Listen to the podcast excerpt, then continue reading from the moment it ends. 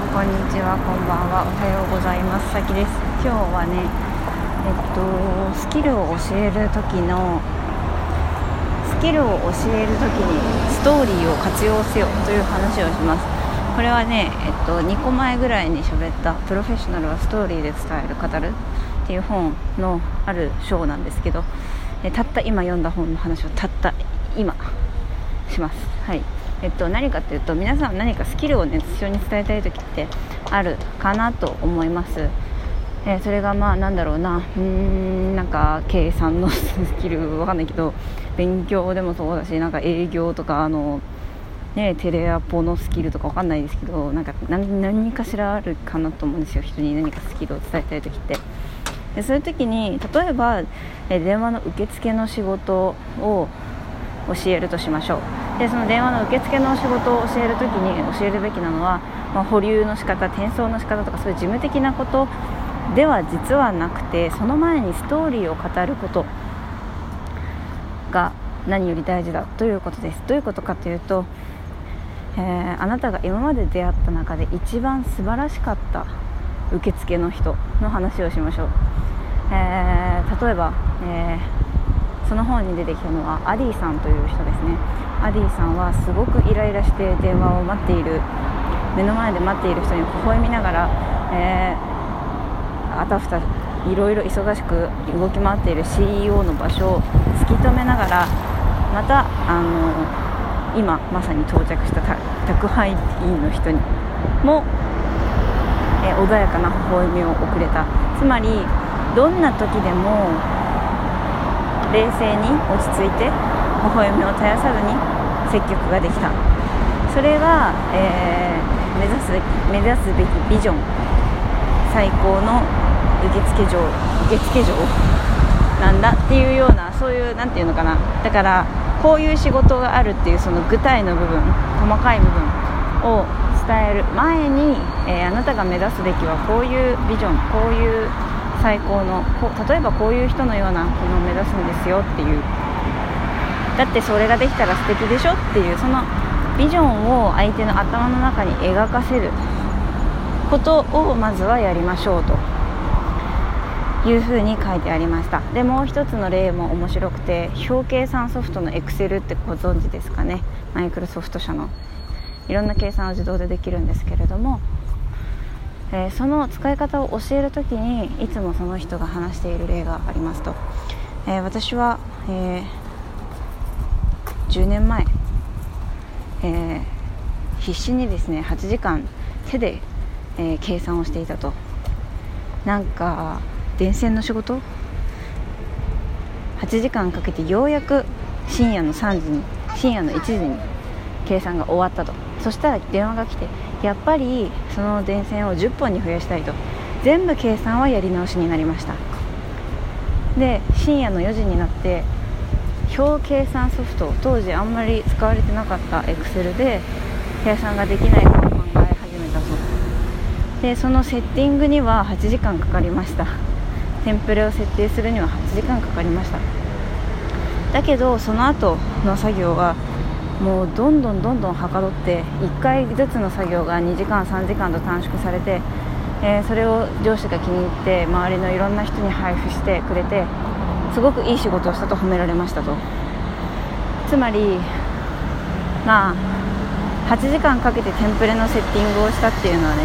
すごく地獄のような時間だったんだけれどもその後にとっても作業が効率化されてみんなにいい仕事をしたと。言ってもらえてそそういうでっていうそういうふうにそのエクセルがいかにいろんな人をハッピーにしたかっていう話。いかに便利か。つまり逆にこれがないといかに不便か。みたいなそういうストーリーを話した上でそれをどんだけエクセルが使えると素晴らしいのかっていうのをそのストーリーを通して理解させた上で初めてそのエクセルの使い方を教え始める。ということなんですよね。え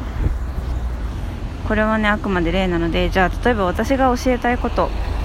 何かなって考えたら私が今教えてるのはピアノと作曲とそれと国語時々算数みたいな感じですよねと考えると、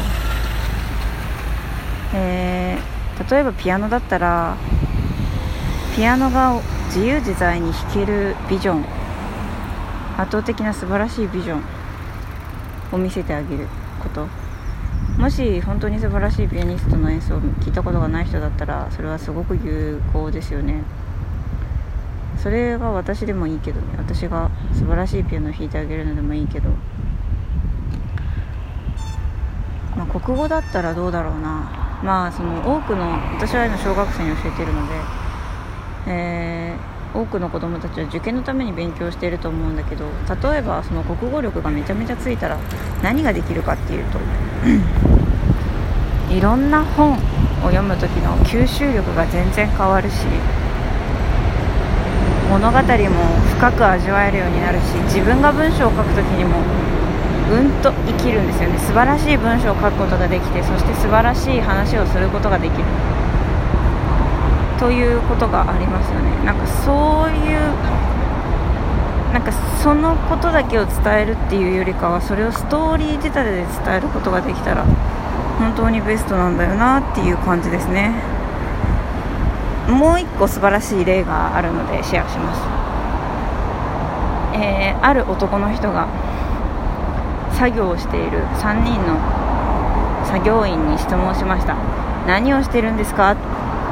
1人は言いました。レンガを積み立てています。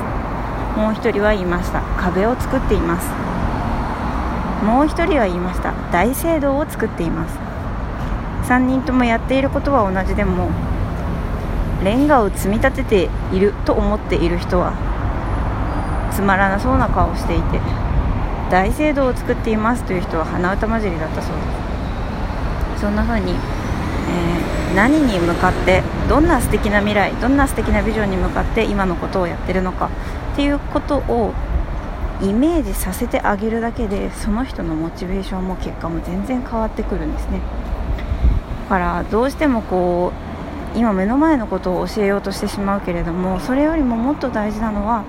その相手にビジョンを持たせてあげること。そしてそのビジョンを見せてあげる時にストーリーを使えればなお良い。ベストだっていう話です。はい。プロフェッショナルはストーリーで伝えるという本ねとっても面白くて今後もまだ読み進めていきたいと思ってます。えー、まだね全然まだ10分の1ぐらいしか読んでないけどすでに面白いので今後もまた読んだらあのお話ししたいと思います。帰りの電車の中で読んで帰り道にしゃべるってめちゃめちゃベストですね。皆さんもぜひやってみてください。ということで、えー、今日も素敵な一日をお過ごしください。もしくはお疲れ様でした。明日も素敵な一日をお過ごしください。あそうだ。あとないいや。その後で話そう。次の時に話そう。じゃあまた。バイバーイ。